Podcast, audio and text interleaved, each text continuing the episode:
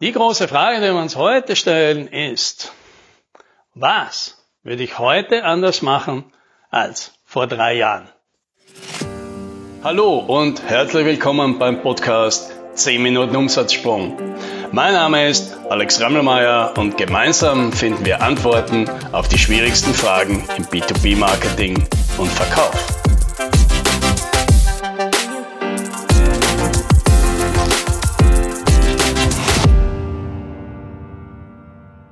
Ich weiß ja normalerweise nie die Nummer vom aktuellen Podcast, aber heute weiß ich sie. Es ist die Nummer 150. Ja, 150, eine stolze Zahl. Zumindest bin ich jetzt gerade einmal kurz stolz darauf. Weil das heißt, es äh, sind jetzt drei Jahre, drei Jahre lang Podcast hier. Ja, ein paar sind von Anfang an dabei. Vielen, vielen Dank. Total großartig. Ja, und da haben wir gedacht, das ist vielleicht eine gute Gelegenheit, heute mal drüber zu reden, was hat sich denn in den drei Jahren verändert? Ja, bei mir, bei meinen Kunden, bei der Art und Weise, wie man die Dinge herangeht, wenn man macht, ich bringe doch ein paar von diesen Sachen mit. Also drei Stück habe ich mitgebracht, die ich heute anders machen würde als vor drei Jahren. Ja, und die gehen wir jetzt der Reihe nach durch. Nummer eins, der Marketingmix. Was meine ich damit? Marketing, da geht es ja darum, wie kann ich denn da draußen die Leute auf mich aufmerksam machen, wie kann ich denen meine Expertise erklären, wie kann ich dort eine Reputation aufbauen, wie kann ich dort top of mind werden, so dass die halt mich wahrnehmen als einen möglichen Leistungsanbieter und bei mir halt anfragen. Ja, da gibt's so eine Entscheidung zu treffen. Ja, mein Marketing-Mix, so ganz grob, wie viel mache ich denn Direct Marketing und wie viel mache ich Brand Marketing? Ja, Direct Marketing, das ist das ganze Marketing, das äh, darauf abzielt, Kontakte zu kriegen, Leads zu kriegen, in Gespräche zu kommen und so weiter. Also das ist das, was die meisten mal wollen. Ja, sagen, ja, wir wollen Kontakte, wir wollen Termine, wir wollen Gespräche. Ja, und das macht man üblicherweise eben mit, mit Anzeigen, mit Events, mit Sachen, die man die Leute verschickt, mit Mailings, mit Telefonanrufen und so weiter. Ja, also ganze Direct Marketing. Ja, und das ganze Online-Zeug, ja, die ganze Digitalversion von den ganzen, mit den ganzen sozialen Medien und Leads und Funnels und so weiter. Alles Direct Marketing. Und auf der anderen Seite das Brand Marketing, das versucht eben eher dich zu positionieren, dir einen Platz im Kopf des Kunden zu verschaffen, positive Assoziationen zu wecken und sozusagen dann präsent zu sein, wenn der Kunde eben drauf kommt und sagt, das ist ein Thema bei uns, aber da kenne ich ja jemanden, die habe ich schon oft gesehen, die machen das immer wieder. Ich glaube, die kennen sich ganz gut aus. Mit denen trete ich jetzt mal in Kontakt.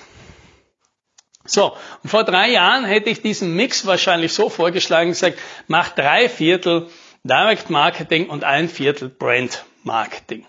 Warum? Naja, erstens einmal ist das das wahrscheinlich, was die meisten wollen. Ja, in erster Linie Leads und Kontakte, dann kriegt man was, dann sieht man was und das kann man alles schön messen, da kann man Prozesse dahinter tun, das kann man alles schön tracken und optimieren. Das ist was für Ingenieure. Und tatsächlich würde ich sagen, wenn ich die Kunden frage, was ist ihnen denn besonders wichtig, dann würden die wahrscheinlich immer noch sagen, ja, das ist ungefähr das gute Verhältnis. Ein bisschen was mit Brand wollen wir auch tun, aber in erster Linie geht es um Leads, Termine, Kontakte. Warum würde ich das heute anders machen? Heute würde ich nämlich sagen, ich würde es fast umkehren und würde sagen, ich würde auf jeden Fall zwei Drittel Brand Marketing machen und nur ein Drittel Direct Marketing. Und warum? Funktioniert das Direct Marketing denn nicht? Oh ja, das funktioniert auf jeden Fall. Nur meistens nicht so, wie die Kunden sich das vorstellen, weil was Direct Marketing natürlich in erster Linie produziert, sind kalte Leads. Äh, aus dem einfachen Grund, weil nur kalte Leads systematisch und, und zuverlässig zu produzieren sind. Dann geht das halt nicht. Und was die meisten draufkommen ist, dass kalte Leads nicht das sind, was sie wollen.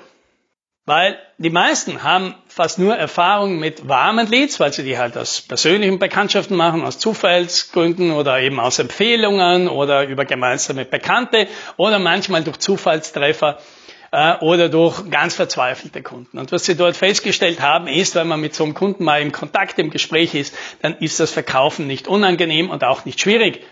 Und daraus entsteht natürlich irgendwie die Wahrnehmung, ah, wenn ich jetzt mehr von denen hätte, dann würde ich mehr Geschäft machen. Aber so ist es nicht, denn was die meisten draufkommen, und das haben wir jetzt in den Jahren oft festgestellt, wenn man denen dann kalte Leads gibt, dann schließen die viel weniger ab.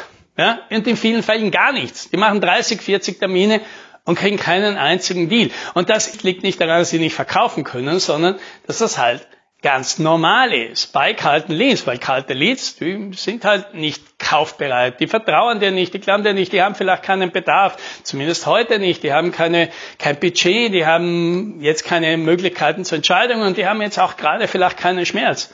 Die reden mit dir, die sind freundlich, die sind interessiert, aber kaufen tun's halt nicht und das ist alles ganz normal. Und sobald die Leute mal durch diese Erfahrung durchgegangen sind und merken, nein, das, das bringt mir nichts, das verbleibt nur meine Zeit, dann kommt noch natürlich der Wunsch und sagt, nein, ich brauche warme Leads oder noch besser heiße Leads, ja, also die mir schon vertrauen, die mich schon kennen, die schon wissen, was sie haben, wo man schon weiß, die haben einen Bedarf, ja, wo es in erster Linie natürlich nur noch darum geht, hier den Kunden zu erklären, ja, das passt eh für dich und so könnte das funktionieren und das kostet es. Das wollen die meisten. Und das kriegt man halt, wenn man jetzt diese Empfehlungen weglässt und so weiter, halt fast nur über eine gute Brand und eben durch Brandmarketing. Und da geht's mir persönlich ja nicht anders. Ja. Ich produziere meinen ganzen Content ja zum Teil auch nur deswegen, ja, um eben eine gewisse Brand und ein Vertrauen aufzubauen und Leuten eine Möglichkeit zu geben, mein Vorhaben abzutesten, was gibt es da überhaupt bei dem Typen. Und deswegen würde ich heute den meisten Unternehmen auch empfehlen, ja, setz in erster Linie eben auf dieses Brandmarketing. Das ist oft ein schwieriger Verkauf, weil das ganze Brandmarketing, das ist aufwendig, das dauert lang, äh, das kann man schlecht messen und da sieht man halt lange nichts. Ja, und erst dann, wenn es mal funktioniert, dann versteht man, warum man das alles gemacht hat und dann will man es auch nicht mehr missen. Aber bis dahin ist der Weg natürlich steinig. So, Nummer zwei, was würde ich anders machen heute als vor drei Jahren? Also was würde ich eigentlich nicht anders machen, ich würde es aus einem zusätzlichen Grund noch viel mehr forcieren, nämlich das Standardisieren von Angeboten, ja, von Leistungspaketen. Denn vor drei Jahren hätte ich das in erster Linie deswegen machen und gesagt, das ist viel leichter zu verkaufen, es ist viel leichter Marketing drüber zu machen, wenn du klare Pakete hast.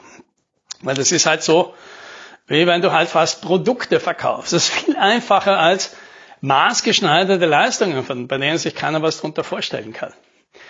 Heute würde ich sagen, das stimmt alles, aber ein noch wichtigerer Grund, in, und das haben die meisten Leute, die meisten IT-Unternehmen der letzten Jahre mitgekriegt, ist, dass es sehr schwierig ist, gute Leute zu rekrutieren in der Technik, ja, in Projektleiter, Projektmanager. ist alles sehr schwer geworden. Und das ist aber nötig, wenn du mit maßgeschneiderten Dienstleistungen, die du praktisch jedes Mal aufs Neue für jeden Kunden neu erfüllst, brauchst du solche Leute, weil nur die Leute sind imstande, zum Kunden zu gehen und dann zuverlässig und mit einigermaßen guter Sicherheit, Ergebnissicherheit, es schaffen, immer wieder aufs Neue was zu machen. Das kriegst du halt mit unerfahrenen Leuten, die halt nur begrenzte Fähigkeiten haben, nicht hin. Und deswegen versuchen natürlich alle genau diese guten Leute zu rekrutieren und stellen fest, das funktioniert nicht mehr. Und das Problem wird wahrscheinlich in den nächsten Jahren eher zunehmen als abnehmen. Mit anderen Worten, was du brauchst, sind Leistungen, Angebote, die du nicht leicht verkaufen kannst, sondern die du auch leicht liefern kannst, die du mit Leuten, die du gut rekrutieren kannst. Und das können eben nicht die technischen Wunderwurzis sein, die du mit denen zuverlässig abliefern kannst. Ja, ich nehme immer wieder gerne das Vapiano her, diese Italo-Gastro-Kette, von der kann man halten, was man will. Und die haben auch sicher ein paar wirtschaftliche Fehlentscheidungen gemacht, dass sie in Schwierigkeiten gekommen sind. Aber was die einfach hingekriegt haben, ist, die waren imstande, eine wirklich solide Pasta zu produzieren, die besser ist als 80 Prozent als das, was du in, in jedem Restaurant kriegst, mit Leuten, die nicht kochen können. Und das ist einfach wirklich eine tolle Leistung. Und, und sowas in der Art, ja, also sagt, ich kriege ein wirklich qualitativ gutes Produkt hin für meinen Kunden, sehr zuverlässig mit Leuten, die ich rekrutieren kann. Ja, dann bin ich nicht mehr darauf angewiesen, auf die Gnade, dass irgendjemand gerade zu mir kommen will. Und vor allem habe ich dann den Luxus, ich kann endlich die Leute rekrutieren, die von der Persönlichkeit und von den Zielen und von, von dem, was die halt irgendwie als, als Menschen mitbringen. Ich kann die Leute nehmen und kann einmal mehr ignorieren, dass die halt nicht alles schon können, weil das, was sie können müssen, das kann ich ihnen in absehbarer Zeit beibringen, aber das geht natürlich nur, wenn ich standardisierte Lösungen habe. Das heißt nicht, dass das langweilig sein muss ja, und immer das Gleiche sein muss, aber es müssen einfach Abläufe sein, die man nicht jedes Mal aufs Neue erfinden muss. So, und dann kommen wir zum Thema Nummer drei. Was würde ich heute anders machen? Beim Skalieren.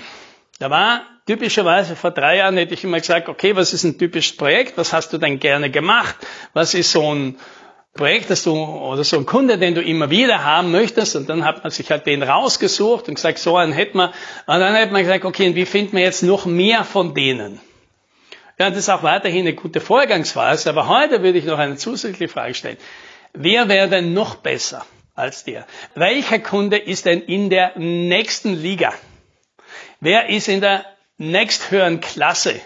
Und zwar aus dem einfachen Grund, denn meistens gibt's halt jemanden da draußen, der wäre wahrscheinlich bereit, für das, was du besonders gut kannst, noch mehr zu zahlen als die anderen. Und die wären oft auch noch unkomplizierter und unproblematischer als die, die du derzeit hast. Ja klar, das sind dann oft größere Unternehmen, weil die können halt mehr profitieren, sind deswegen auch bereit, mehr zu zahlen für die gleiche Leistung. Und die haben natürlich ein paar Sachen, das macht es ein bisschen schwieriger. Ja. Recruiting, äh, Procurement-Prozesse, und Einkaufsabteilungen und Bürokratie und Budgetperioden und was weiß ich nicht was alles. Ja, das sind natürlich alles Dinge, die sind mühsam. Aber wenn man das mal hinter sich hat und in diesen Unternehmen drin ist, dann ist die Zusammenarbeit oft deutlich einfacher, weil die Leute ja selbst auch oft einfach organisierter sind und klare Verhältnisse machen und dort oft auch wirklich gute Leute arbeiten. Das heißt, das sind oft Kunden, mit denen könnte man sehr gut skalieren. ja. Einfach einen Schritt weiterkommen. Und jetzt wird es oft schwierig.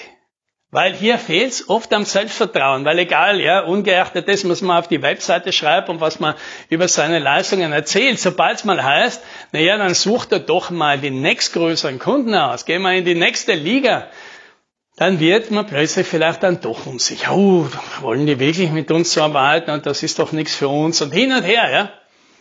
Ja, und vielleicht stimmt das, aber vielleicht stimmt es eben auch nicht. Und heute würde ich sagen, auch aus persönlicher eigener Erfahrung, skalieren geht oft viel leichter mit nicht noch mehr von den gleichen Kunden, sondern die nächst besseren Kunden. Ja? Und besser heißt es nicht, dass die bessere Menschen sind, sondern es sind halt einfach Kunden, die noch besser zu dem passen, was du da machst. Da, ich sagen, hätte ich in Zukunft wahrscheinlich nicht so viel Augenmerk drauf gelegt. Aber heute glaube ich, dass das einer der ersten Dinge ist, die man ins Auge fassen sollte. So, und das war's. Die drei Sachen, ja, die ich heute anders machen würde. Ich würde wahrscheinlich noch viele andere Dinge auch anders machen, aber das sind die drei Dinge, die ich dir mitgeben wollte. Ja. Dann der Marketingmix, stärker auf Brand fokussieren, mehr auf standardisierte Produkte liefern, nicht nur für Vertrieb und Marketing, sondern eben auch für das Durchführen der Projekte und Nummer drei, skalieren durch bessere Kunden, durch das Up-Level in den Kunden. Ja. Und vielleicht, ja, vielleicht auch für dich was dabei, wenn du sagst, 2022, da gehen wir in die Richtung. Das, das wünsche ich dir. Happy Selling.